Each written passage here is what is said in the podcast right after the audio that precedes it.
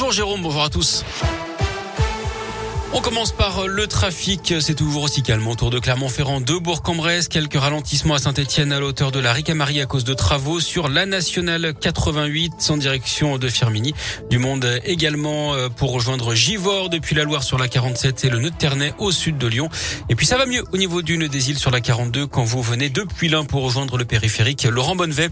À la une, cette soirée dramatique à Rouen dans la Loire. Hier, un incendie s'est déclaré au deuxième étage d'une résidence pour personnes âgées à mobilité réduite vers 21h.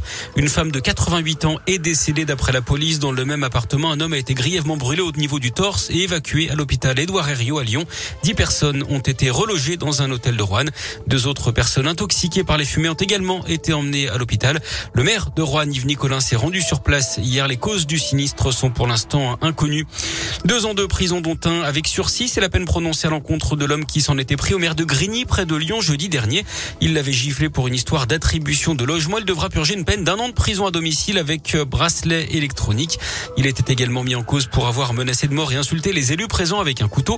Le mis en cause a également l'interdiction de paraître à Grigny. Il devra verser 1000 euros de dommages et intérêts au maire de la commune. Réunion d'urgence au Conseil de sécurité cette nuit sur la crise entre la Russie et l'Ukraine. Le président russe Vladimir Poutine a mis le feu aux poudres hier en ordonnant à ses troupes d'entrer dans les territoires séparatistes de l'Est de l'Ukraine dont il a reconnu l'indépendance. L'Ukraine et les Occidentaux dénoncent une violation de souveraineté et annoncent des sanctions. La secrétaire adjointe de l'ONU estime que les prochaines heures et jours seront critiques. Le risque de conflit majeur est réel et doit être évité à tout prix, dit-elle. De retour ce soir. Cette édition 2022 s'intitule Le Totem Maudit. Elle se déroule aux Philippines. La particularité du jeu cette année, c'est qu'il n'y a plus un mais deux totems en jeu. Au casting, 24 aventuriers âgés de 20 à 52 ans. Parmi eux, Bastien et Seta, originaire du Rhône, et Jean-Charles, un Ligérien de 40 ans. Chose assez rare, c'est la première fois qu'il postulait pour participer sans être particulièrement fan de l'émission.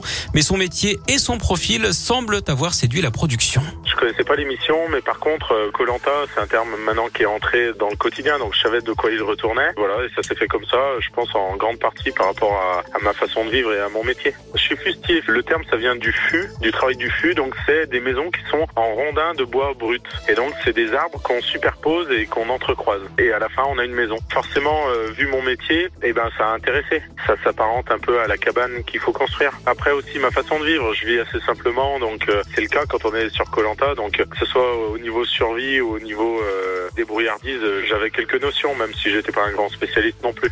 Colanta, le totem maudit, c'est ce soir à 21h10 sur TF1. Et puis en sport et en tennis, on suivra aujourd'hui le tournoi de Doha au Qatar, deuxième tour avec la lyonnaise Caroline Garcia qui affronte l'américaine Coco Gauff. Allez, on en parle, hein?